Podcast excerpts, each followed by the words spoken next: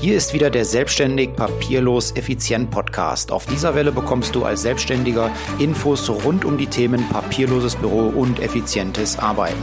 Und weil ich der Kümmerer für Zeit- und Geldersparnis bin, bekommst du hin und wieder auch mal einen Insider-Tipp zu privaten und betrieblichen Versicherungsfragen.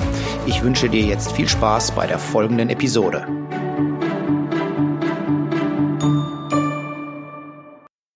Hallo, in der heutigen Folge bin ich mal wieder nicht allein. Ich habe heute einen Interviewgast bei mir. Bei mir ist der Daniel Titus Grimm, 30-jähriger Immobilieninvestor im Nebenberuf oder auch im Hauptberuf, das fragen wir ihm gleich. Ähm, außerdem Prokurist für eine Firma, die Schleifscheiben herstellt. Titus, habe ich dich soweit richtig vorgestellt? So ziemlich richtig eigentlich, abgesehen davon, dass das mit dem Immobilieninvestment eigentlich eher ein Hobby ist. Alles klar. Bist du heute schon auf ImmoScout gewesen und hast nach neuen Kaufobjekten gesucht? Nee, denn eigentlich schaue ich so gut wie gar nicht mehr bei ImmoScout. Ja. Außer ich sitze vielleicht mal irgendwo in der Bahn und habe Langeweile. Ja. Denn äh, meiner Meinung nach lassen sich die wenigsten guten Angebote bei ImmoScout finden. Oder zumindest ist die Masse, die man sich anschauen müsste, für das, was man da eventuell an, an guten Sachen oder an lukrativen Angeboten rausziehen könnte, sehr, sehr. Das Verhältnis ist einfach schlecht. Okay. Wir gehen weiter unten gleich nochmal auf die Frage ein, wie du bei einer Immobiliensuche denn konkret vorgehst, wenn du nicht über ImmoScout gehst, weil das wäre jetzt der Weg, den ähm, äh, ich persönlich gehen würde. Ich selber bin auch äh, Immobilienleihe, deswegen habe ich dich heute gerne mal in den Podcast geholt, damit du der, äh, den Leuten da draußen mal erzählen kannst, wie das ein Experte macht. Erzähl mal kurz deinen Werdegang. Wie bist du auf das Thema Immobilien gekommen? Wie viele Wohneinheiten hast du aktuell im Bestand? Welche Ziele verfolgst du mit deinen Immobilieninvestments? Also grundsätzlich habe ich mit, ich meine, es müsste 22 gewesen sein, mein erstes Haus gekauft. Das war noch ein klassisches Modell. Eine Wohnung bewohne ich selber, die zwei anderen werden vermietet. Und das hat auch eigentlich mal gut funktioniert. Dann habe ich mir irgendwann noch mal eine Eigentumswohnung gekauft, in der ich auch gewohnt habe.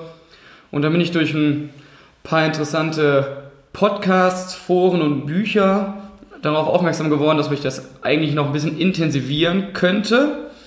So als Altersvorsorge und einfach als guten Nebenverdienst. Okay. Ähm, wie bist du ähm, seinerzeit vorgegangen? Hast du irgendwie äh, im Lotto gewonnen gehabt oder bist du zu einer Bank gegangen und hast dir das Geld geliehen für so einen Immobilienkauf? Äh, ich habe mir das Geld immer geliehen. Mhm. Äh, immer, also je nachdem, Fremdkapital, Eigenkapital hängt immer ein bisschen vom Objekt ab. Da habe ich verschiedene Modelle gehabt. Und ähm, ja, das war es im Prinzip. Ja. Eigenkapital, aber primär Fremdkapital, also, wie es bei den meisten ist. Okay. Ähm, die Fragestellung oder die Frage, die sich mir stellt, ist, wenn ich in die Zeitung gucke, dann lese ich überall, ähm, dass Immobilien derzeit sehr, sehr teuer sein sollen. Ähm, ich selber kann das allerdings, wie gesagt, nicht beurteilen. Ich bin in dem Bereich kein Experte. Ähm, meine Expertise liegt dann doch eher im, im Bereich des, der Produkt, des Produktivvermögens, Aktien, äh, Aktienfonds. Da kann ich mich persönlich ein bisschen, ein bisschen besser mit aus. Deswegen meine Frage, stimmt das, dass Immobilien derzeit wirklich teuer sind? Und kann man in der heutigen Zeit noch Immobilien finden, mit denen ich denn eine tatsächlich gute Rendite erwirtschaften kann? Also Immobilien sind viel teurer geworden, was wahrscheinlich daran liegt, dass es eine der wenigen ähm, Geldanlagen ist, wo man auch selber noch Einfluss hat. Bei Wertpapieren, Aktien etc. hat man einen begrenzten Einfluss auf das, äh, auf die Entwicklung und bei Immobilien kann man halt noch recht viel selber gestalten. Und es ist schwieriger geworden, klar, ganz klar, nach Immobilien zu suchen, weil bedingt durch den niedrigen Zins einfach auch viele Leute verkaufen wollen und verkaufen wollen zu Preisen, die einfach äh, durchaus überteuert sind. Und es gibt die Möglichkeit, noch immer an gute Objekte zu kommen. In der Regel läuft das aber off-market, das heißt, die tauchen gar nicht erst im Internet auf. Oder man findet welche im Internet, das ist auch möglich. Und dann muss man die halt, muss man Potenziale entdecken, die vielleicht vorher noch nicht da gewesen sind. Also einfach, vielleicht ist irgendwo ein Dachgeschoss, was man ausbauen kann. Es gibt, äh, ich hatte mal ein Objekt, da war unten ein Büro drin, das hat der vorherige Eigentümer sich als Luxus gegönnt, wenn er im Haus war, dass da ein Besen drin stand und ein paar Papierunterlagen. Da habe ich eine Wohnung draus gemacht, die mir 400 Euro Kaltmiete im Monat mehr bringt schon mal. Das, also das ist jetzt zum Beispiel so ein recht einfaches Potenzial. Und ähm, ja, Potenziale ausschöpfen. Im Prinzip geht es darum. Und Zahlen prüfen. Oft ja. Stimmen Zahlen auch einfach nicht, im Netz stehen. Und ähm, wenn man die berichtigt, und den Verkäufern das auch sagt, dann ist häufig noch an den Preisen was zu machen. Viele berechnen zum Beispiel die Quadratmeter falsch. Okay. Okay, also wir hatten gerade schon gesprochen, also Immobilien Scout äh, ist jetzt nicht dein äh, bevorzugter äh, Marktplatz, wo du, wo du suchst und ähm, du sprachst davon, äh, Off-Market Immobilien zu erwerben. Off-Market heißt also, die tauchen nirgendwo auf, sind noch nirgendwo gelistet, sind bei keinem Makler und sonst was, sondern du hast in irgendeiner Art und Weise ein Netzwerk geschaffen, wo dir die Leute schon, ähm, bevor sie überhaupt an den Makler und an Immobilien Scout denken, sagen, hör mal, ich würde gerne verkaufen. Wie gehst du jetzt konkret bei so einer Immobiliensuche vor? Erzähl mal. Also nehmen wir mal an, mir hat jetzt ein Makler von den Maklern, die ich gut kenne, oder eine Privatperson hat mich angesprochen, dann prüfe ich erstmal die Zahlen ähm, und suche die Potenziale, wie ich es gerade gesagt habe. Oft ist der Makler sogar von Vorteil. Es gibt viele Privatleute am Markt, die glauben, ihre Immobilie ist ein Vermögen wert. Die müssen erstmal von einem Makler äh, ein bisschen zurechtgestutzt werden, was das wirklich wert ist, was sie da verkaufen wollen. Aber ich prüfe eigentlich die Zahlen. Ich gucke mir, die Optik ist für mich eher zweitrangig. Also erstes schaue ich auf die Zahlen. Ich weiß, wo welche Quadratmeterpreise in etwa zu erzielen sind. Ich weiß, ich sehe ja dann, was dort schon aktuell gezahlt wird. Da gibt es oft Optimierungspotenzial oder da sieht man einfach generell, ob es attraktiv ist, dieses Objekt oder nicht. Und ähm, so gehe ich vor. Wenn ich das, wenn ich dann welche gefunden habe, vielleicht drei, vier Stück, dann fahre ich in der Regel an einem Tag ab, gucke mir die erstmal von außen an. In der Regel scheiden dann die meisten schon wieder aus was, was ist so ein Kriterium von außen ähm, für dich, dass eine Immobilie nicht mehr in deiner Auswahl mit drin ist? Wenn ich schon vorher sehen kann, dass äh, große Schäden bestehen, gerne an Dächern oder dass einfach das Umfeld der Wohnung. Ich, ich habe kein Problem mit, sagen wir mal, schlechten Lagen, mhm. aber ich habe äh, schon ein Problem mit ungepflegten Lagen oder einfach es gibt so typische Problemfälle. Also wenn ich schon sehe, dass, dass vor der Tür eine, eine kleine Menschentraube ist und überall liegt ein bisschen Sperrmüll, da ist vielleicht noch eine Wand angeschmiert und es liegt vielleicht auch noch ein Hundehaufen direkt vor der Tür und äh, anscheinend kümmert sich keiner darum, dass er mal wegkommt. Das ist ein Zeichen. Das heißt nicht, dass ich nicht kaufen würde, aber das heißt, dass man äh, auf jeden Fall mal ein bisschen genauer hinschaut. Und wenn ich es mir dann von innen ange wenn ich dann irgendwann mal einen Termin habe, gucke es mir von innen an, dann die typischen technischen Sachen, die man halt prüfen sollte. Ne? Wasserleitungen, also einfach die technischen, technischen Anlagen und auch der, die Substanz des Gebäudes. Und du, du bist, du, du, sprichst gerade Technik, Handwerk und so weiter. Ähm, du bist, glaube ich, gelernter Industriekaufmann oder was ja. ähnliches. Ne? Äh, ähm, heißt also, du hast dir das Wissen dazu in irgendeiner Art und Weise selber angeeignet. Weil wenn ich an einem Haus vorbeifahre, ich könnte jetzt nicht sagen zwingend, ob ein Dach einfach nur alt ist, aber noch in Schuss oder ob das sanierungsbedürftig ist. Da hast du dir über die Jahre einen Blick für entwickelt. Also ich kenne auch nur die Spitze vom Eisberg. Ja. Aber ähm, die, die groben Sachen würde ich mir schon zutrauen, dass ich die erkennen kann. Und okay. für alles andere gibt es immer noch Gutachter. Im Zweifelsfall kann ein Gutachter auch viel Geld sparen. Ja. Also den Experten dazu holen und bezahlen und äh, das bringt unterm Strich wahrscheinlich oft mehr, als es ähm, äh, dann nichts zu tun, ja. Genau. Und einfach zu sagen, ich spare mir das, das Geld dazu. Okay, also ähm, nochmal kurz äh, stichpunktartig zusammen. Du, du begutachtest die Immobilie von außen, nee, du checkst erst, erstes erstmal die Zahlen, ob die für dich passend sind. Ähm, Wenn es da dann äh, äh, Diskrepanzen gibt, hakst du direkt ein. Wenn das geklärt ist, guckst du dir die Immobilien von außen an ähm, nach Zustand äh, und äh, ja, ich sag mal Umgebung auch so ein wenig. Und ähm, ja, dann ähm, guckst du dir das, das, das Thema innen an. Mir fällt gerade spontan noch was ein. Ich höre immer im Immobilienbereich ähm, zählen drei Sachen. Lage, Lage, Lage. Ähm, da hattest du jetzt gerade gesagt, es kann auch mal eine schlechtere Lage bei dir sein.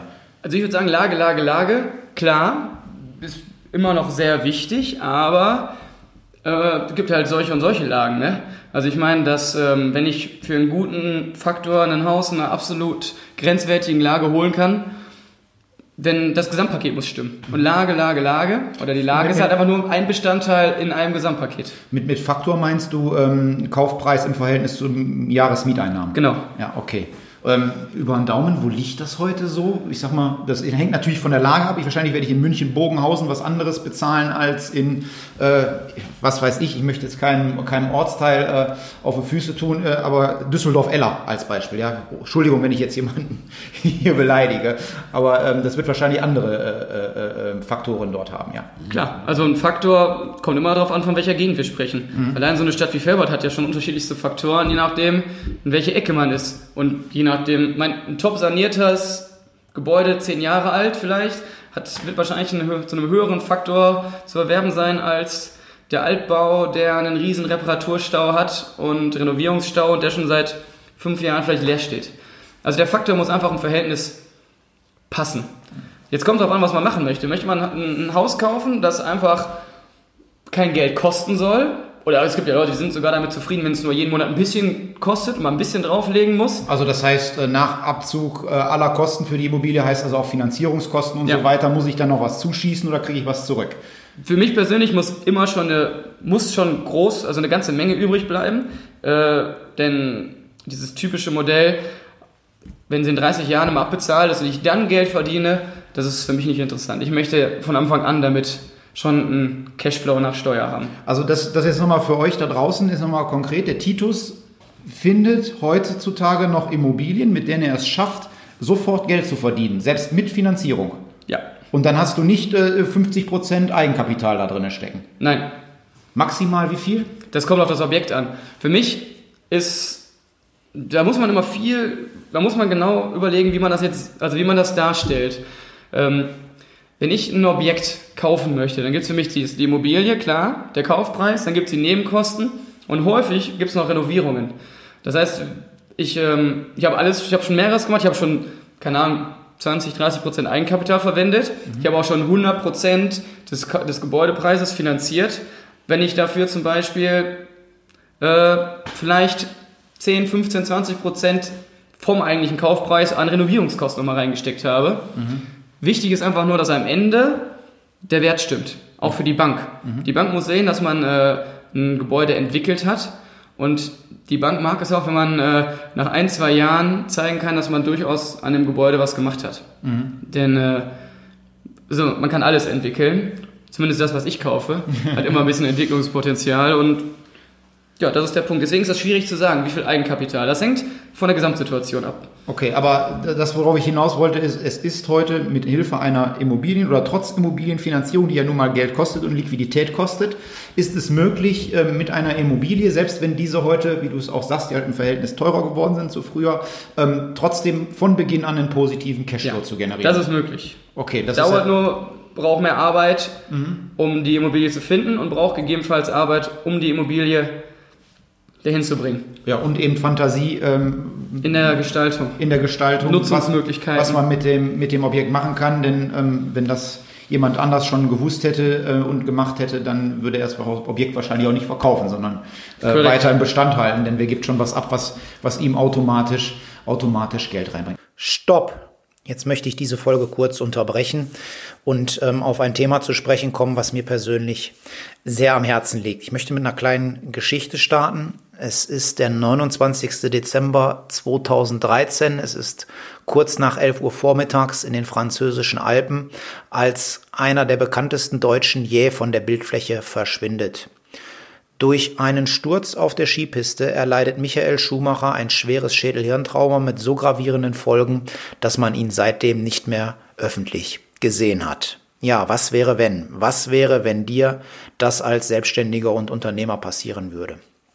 Wer handelt für dich, wenn du wegen einer Krankheit oder eines Unfalls nicht mehr selber handeln kannst? Hast du jemanden bevollmächtigt? Hat derjenige, der für dich handeln soll, alle notwendigen Informationen, um schnell deine Geschäfte zu übernehmen? Kennt er die Besonderheiten deiner Firma? Gibt es einen Ort, an dem er alle wichtigen und notwendigen Informationen kennen, äh, finden kann? Fast jeder Selbstständige weiß, dass er sich mit diesen Fragen beschäftigen sollte. Viele machen es aber trotzdem nicht, weil es ihnen schwerfällt, dieses Thema anzugehen. Wer beschäftigt sich denn schon gerne mit Unfällen, Krankheiten und existenzbedrohenden Krisensituationen? Mir selber ging es nicht anders.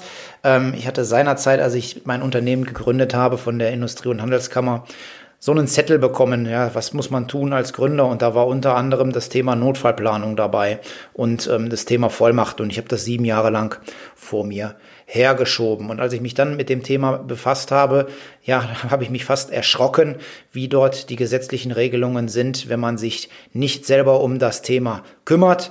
Ähm, ja, Quintessenz ist, äh, wenn du dich als Selbstständiger nicht darum kümmerst, äh, dann wird deine Firma im schlechtesten Falle hinterher liquidiert, Arbeitsplätze gehen verloren, dein Vermögen, ja, ist nichts mehr wert, deine Firma. Deswegen mein Aufruf an dich. Nummer eins: Wenn du es noch nicht hast, bevollmächtige jemanden. Erstelle ihm eine Vorsorgevollmacht, eine Unternehmervollmacht, dass er in der Lage ist, deine privaten und betrieblichen Angelegenheiten zu regeln. Und Nummer zwei, wenn du jemanden bevollmächtigt hast, dann gib ihm bitte auch alle notwendigen Informationen, die er braucht, um deine Geschäfte und deine privaten Angelegenheiten weiterzuführen, mit an die Hand. Es nutzt nichts, wenn es in deinem Kopf ist, denn wenn du dich nicht artikulieren kannst, dann weiß er auch nicht, was zu tun ist. Deswegen meine Bitte an dich, erstelle ihm einen entsprechenden Plan, damit er weiß, was die Schritte sind, die er im Notfall einzuleiten hat. Ja, jetzt mein Angebot für dich an dieser Stelle. Ich habe so einen Plan entwickelt. Ich habe das für meine eigene Firma gemacht und habe daraus dann das als Grundlage genommen und habe einen Notfallordner erstellt, den du kaufen kannst. Dieser Notfallordner, der beinhaltet eine Schritt-für-Schritt-Anleitung mit Arbeitsblättern und wenn du dieses, diesen Notfallordner von A bis Z durchgearbeitet hast, dann hast du am Ende wirklich ein Tool an der Hand, was du deinem Bevollmächtigten geben kannst, ähm, damit er im Notfall dann auch wirklich weiß, was zu tun ist. Alle weiteren Informationen zu diesem Notfallordner, die packe ich dir in die Shownotes. Klick einfach mal drauf, guck vorbei und wenn du das Thema schnell und einfach für dich lösen möchtest, dann bestell dir diesen Notfallordner, den ich entworfen habe, tatsächlich wirklich aus der Praxis für die Praxis und regel das in deiner Firma. Denn wenn du nichts regelst, dann ähm, ist die Existenz deiner Firma, deiner Familie und deiner Mitarbeiter bedroht. Und jetzt weiter in der Folge. Nochmal, ähm, Zahlen checken, von außen checken, Lage checken, von innen checken und dann kommst du irgendwann ähm, und gibst ein Angebot ab äh, äh und äh, ja, dann geht das alles seinen Gang, nehme ich mal an. Ja, Häufig wird das Angebot nicht angenommen. Hin und wieder wird es immer angenommen. Ja. Und ähm, ja, das ist, also ich würde mal sagen, wenn man, wenn man sich vielleicht 100 Häuser im Internet anguckt, wenn man sie im Internet sucht, dann äh, sind davon vielleicht noch 20 interessant. Wenn man sie von außen anguckt, dann bröckelt das wahrscheinlich schon runter auf ein, zwei oder drei und von denen fällt dann schon mal eine ganze Menge raus, wenn man sie von innen besichtigt. Und der Bereich, sag ich mal, fast schon im Promillbereich, der übrig bleibt, der leider, das scheitert leider häufig daran, dass die Verkäufer eine andere Preisvorstellung haben als ich. Aber die Masse macht's, ne? Man muss das ein oder andere besichtigen, damit man dann irgendwann mal auch äh, was findet, was einem gefällt und wo der Preis dann auch stimmt. Okay. Wie viele Häuser musst du dir angucken, bist du, was hast du, was hast du eine Quote? Hm, nee, nee. Quote habe ich nicht. Vor allen Dingen hat sich das geändert, weil die Leute, mit denen, also es gibt eine Handvoll Makler, mit denen ich immer noch zusammenarbeite, die mir immer mal wieder Exposés schicken und die wissen auch, was sie mir nicht zu schicken brauchen. Mhm. Also ein, ein, Faktor 17 für einen Altbau irgendwo in Wuppertal ist für mich nicht interessant und das wissen die auch. Okay. Okay, wenn wir gerade schon Faktoren, Faktor 17 ist nicht interessant. Was ist ein interessanter Faktor in Wuppertal? Das kommt auf die Ecke an. Das war jetzt aber nur aus, aus der Hüfte geschossen. Ja, so. Interessanter Faktor für die für Elberfeld, für mich interessant ist, wenn ich es fertiggestellt habe, also wenn es durch, wenn es, keine Ahnung, ich habe alle Arbeiten gemacht, die da, die gemacht werden mussten, würde ich sagen, ist für mich ein Faktor 12 okay. Okay. Und mein Ziel eigentlich ist, ein, ein Objekt über, auch wenn es vielleicht ein paar Jahre dauert, auf Faktor 10 zu bekommen. Zu bekommen. Und wie gesagt, nochmal, ähm, der Titus erzählt das nicht nur, sondern er hat es auch gemacht. Ja. Ne, das ist also ähm, selbst in der heutigen Zeit scheinbar noch möglich. Jetzt hast du schon ein paar Immobilien im Bestand. Äh, ich glaube, irgendwie um die 50 Wohneinheiten, wenn ich das richtig im Kopf habe. Ja, ja also Wohneinheiten, Gewerbe, Halle und ein Haufen Garagen und Parkplätze, ja. Okay. Ähm, allerdings wirst du mit Sicherheit auch mal einen Fehler gemacht haben. Kannst du uns von dem einen oder anderen erzählen beim Immobilienkauf? Also, es, äh, das geht, muss ich ehrlich gestehen. Also, Fehler ja, aber das sind immer kleine Fehler gewesen. Ich habe mir mal, hab mal ein Haus gekauft und habe eine Wohnung nicht besichtigt, weil der Mieter anscheinend nie da war. Wobei ich das dann schon als quasi mit, mit einer Renovierung eingepreist habe, weil das ist meistens ein Indikator dafür, dass äh, da nichts Gutes hinter der Tür wartet. Ja. War auch so. Also musste komplett renoviert werden. Ich konnte mich darauf vorbereiten, aber ich war, gerade am Anfang habe ich mir auch schon Hilfe geholt. Also wenn ich nicht weiter wusste, hatte ich immer jemanden an der Hand, mit dem ich mich da durchgegangen, ein Gutachter, und der hat mir gesagt, mit was ich zu rechnen habe. Denn äh, selbst kleine Fehler können bei einer Immobilie schon teuer werden, gerade am Anfang wenn man vielleicht mit dem ersten Objekt anfängt. Und das erste Objekt eine Niete ist, dann wird es schwierig. Wenn eine Niete unter 30 ist, ist das vielleicht nicht mehr ganz so dramatisch. Okay, alles klar. ähm, äh, ich denke, wenn man Wohnungen vermietet, dann ähm, ja, erlebt man mit Sicherheit auch, und ich weiß, du machst es, äh, du kümmerst dich noch selber, das heißt, du hast keine, ähm, äh, kein, kein, kein Profi dazwischen geschaltet, keinen Verwalter dazwischen geschaltet, der sich um deine Objekte kümmert. Wenn man Wohnungen vermietet, dann erlebt man sicherlich ja auch schon mal die eine oder andere verrückte Geschichte mit Mietern. Ähm, kannst du uns da vielleicht auch mal eine von erzählen? Was da so, also es ist die zweite Seite der Medaille, ja. Das eine ist die Seite des Positive, was glänzt, das ist der Cashflow, ja, und die andere Seite, ähm, die gibt's aber wohl auch, ne? Oh, da gibt's ganz, ganz viele tolle Geschichten. Damit belustige ich auch regelmäßig meine Freunde. da, ein Beispiel. Das ist noch gar nicht so lange her, das war vor zwei Monaten. Da wurde ich von einem Mieter angerufen, ne, der mir entsetzt davon berichtet hat, dass bei ihm im Badezimmer durch die Decke das Wasser tropft. Erstmal würde ich, ich würde als Versicherer sagen, ist ein Leitungswasserschaden. Vermuten, könnte man vermuten, ja. aber die Leitungen sind noch nicht so alt. Und gebohrt oder gehämmert hat er keiner. Und ähm, habe ich meinen Hausmeister hingeschickt in die Wohnung darüber, was erstmal am naheliegendsten ist, denn die Bäder sind übereinander. Mhm. Und ähm, der Hausmeister kam aber leider nicht rein. Die etwas spezielle Mieterin hat nämlich äh, hat es als, als Vorwand gesehen, um mal in die Wohnung reinzukommen und wollte uns aber nicht reinlassen, versicherte mir äh, lautstark unter anderem, dass da alles in Ordnung wäre und ich da nicht rein müsste in die Wohnung. Es wäre alles gut, müsste ein Leitungswasserschaden sein. Und ähm, man, nichtsdestotrotz auch für den Leitungswasserschaden müsste man in die Wohnung, nur mal am Rand.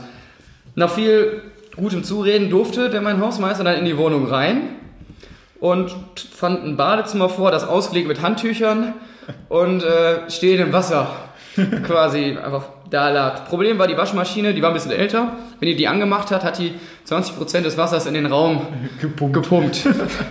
und äh, ja, dann haben wir ihr untersagt, diese Waschmaschine weiter zu benutzen und mussten darunter in dem Badezimmer ein bisschen renovieren und Trocknungsarbeit leisten. Zum Glück zwischen, also Beton-Zwischendecke in dem Fall. Und äh, ja, dann ging das wieder. Aber halt so viel zu dem Thema. Ne? Hätte ich ihr geglaubt, dann wäre da immer noch Wasser, das durch die Decke fließt. Ähm, ich vermute mal, ähm, mit einer defekten Waschmaschine äh, wird diese Mieterin nicht gerade so bonitätsstark gewesen sein, dass sie dir den Schaden hat ersetzen können, sondern das ist dann. Das läuft noch. Das läuft noch, das Verfahren, okay. Alles klar. Titus, wenn jemand, der noch nie eine Immobilie gekauft und vermietet hat, das nun machen möchte und er kommt zu dir, weil er sagt, okay, ähm, ich frage erstmal einen Experten um Rat, wie das geht.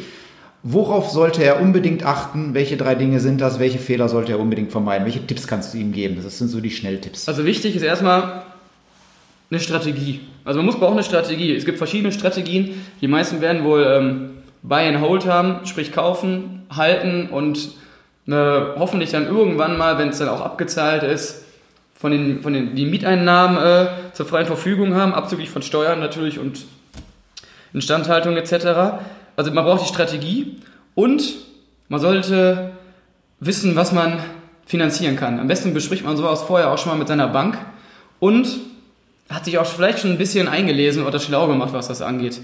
Also ich, ich kenne, ich hatte die Geschichte vor kurzem mal, da wurde ich gefragt, hey Daniel, ich habe hier ein Haus, das möchte ich mir kaufen, was sagst du dazu?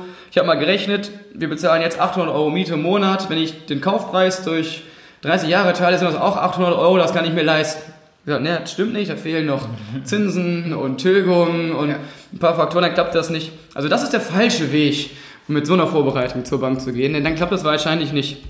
Also auf jeden Fall die Strategie finden, sich entsprechend vorbereiten, was die Bank angeht, was die Zahlen angeht und im Zweifelsfall Rat von einem Gutachter holen. Und selbst wenn der vielleicht 1.000, 2.000 Euro kostet, ist das immer noch günstiger, als wenn man nachher einen verdeckten Schaden um ein Gebäude hat, der einem noch nie aufgefallen ist und am Ende dann machen. Einfach nicht auf die lange Bank schieben, sondern einfach mal anfangen.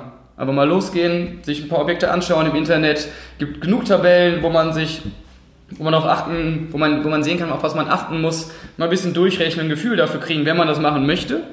Und äh, wie gesagt, einfach mal ins Tun kommen. Das ist äh, übrigens immer das Wichtige. Also irgendwann äh, kann, hat man äh, alle Infos, die man hat, und dann ist das Entscheidende, um äh, den Erfolg zu bekommen.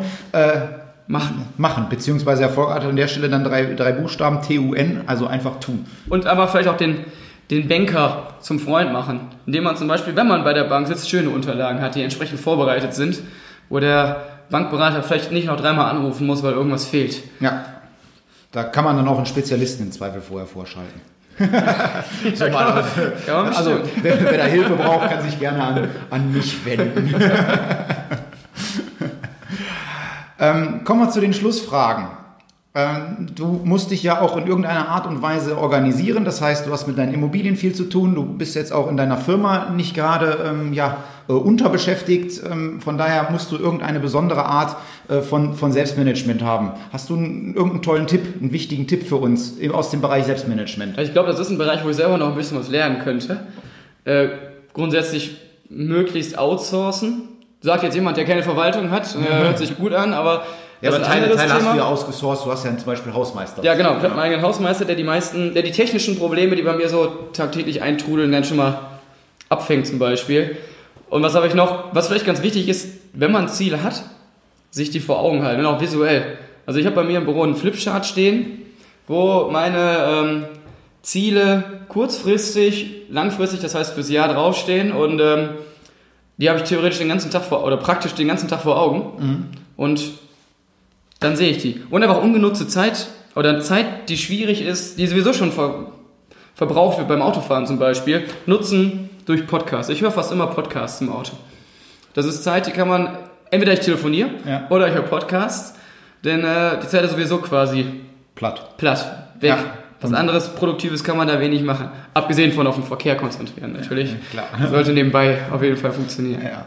Ähm, du hast viel zu tun, habe ich schon gesagt. Was machst du als Immobilieninvestor, als Prokurist, um dann auch mal abzuschalten? Ich denke, du wirst auch irgendwann mal deinen Kopf nicht äh, in Immobilien und in Schleifscheiben haben. Lesen, Sport und Sauna.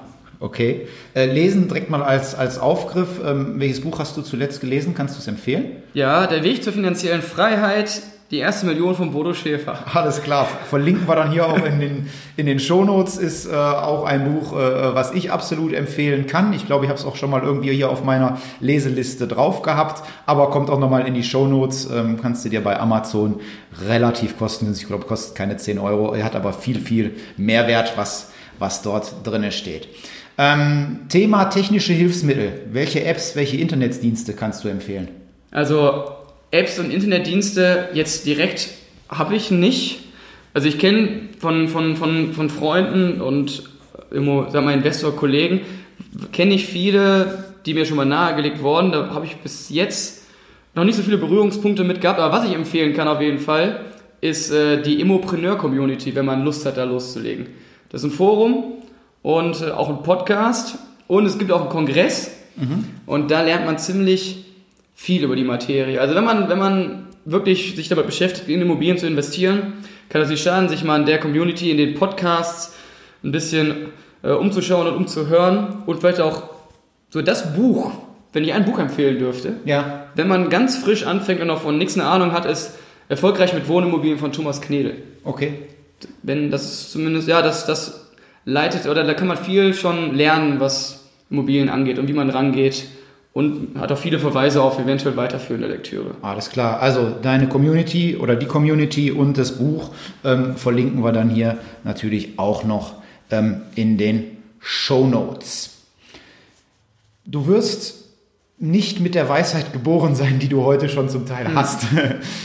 Du wirst mit Sicherheit auf deinem Weg Ratschläge bekommen haben. Welches ist der beste Ratschlag, den du jemals erhalten hast?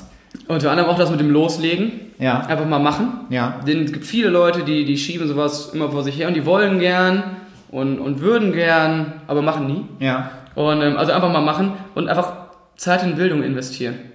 Also vielleicht statt Podcast im Auto hören, vielleicht statt jeden Abend Fernsehen zu gucken, auch mal lesen. Und ähm, weil die kann einem keiner mehr nehmen, die Bildung. Oder das, was man sich angelesen hat, das ist einfach so. Ja, und einfach richtig rechnen. Nicht schön rechnen. Viele rechnen bei Immobilien schön. Alleine Ren- Renditen und Faktoren, da gibt es viele Möglichkeiten, da ranzugehen. Es gibt Bruttorenditen, es gibt Nettorenditen. Und ähm, viel wird da geschönt. Und vielleicht auch einfach, wenn man für sich selber rechnet, nicht unbedingt die geschönte Variante nehmen, sondern eher die, äh, die Worst-Case-Variante. Alles klar. ähm, falls noch jemand Fragen hat, ich meine, du hast uns jetzt ja schon einiges an, an Input gegeben. Ähm, falls jemand noch Fragen an dich hat, wie können die Hörer mit dir in Kontakt treten? Hast du eine Internetpräsenz, ähm, wo man dich finden kann, wenn man mehr zu dir wissen will? ja, ich habe eine Homepage. Die da lautet, dtg-immobilien.de. also DTG wie Daniel Titus Grimm, Genau. dtg-immobilien.de. Da findet man alle Daten zu dir und kann dann auch darüber in Kontakt mit dir treten. Das ist auch der Hinweis auf die Provision, die ich zahle, wenn mir jemand eine Immobilie vermittelt. Alles klar, also ihr hört, also für vermittelte Immobilien, äh, wenn der Titus die dann kauft. Ähm, bei Notar, bei erfolgreichem Notarvertrag. Äh, Gibt es also dann auch noch eine Provision? Wer also mag, kann sich auch damit an ihn wenden. Ja, Titus, Vielen Dank für das Gespräch, dass du uns einen Einblick in, in, den, in den Immobilienbereich gegeben hast. Ähm, das letzte Wort gehört, gehört dir, wenn du noch was loswerden möchtest an die Community draußen, wenn du noch was mitzuteilen hast zum Thema Immobilien oder generell, ähm, dann darfst du das jetzt tun oder dich einfach von der Community verabschieden. ich sag's einfach nochmal, einfach machen, aber vernünftig machen. Die Zahlen richtig prüfen. Wenn man einmal was gekauft hat und bei der Bank für zehn Jahre unterschrieben hat, dann ist das erstmal fix. Ja. Und, dann ähm, wird das teuer, wenn man daraus will. Dann wird das teuer. Und äh, ja, ich wünsche viel Erfolg.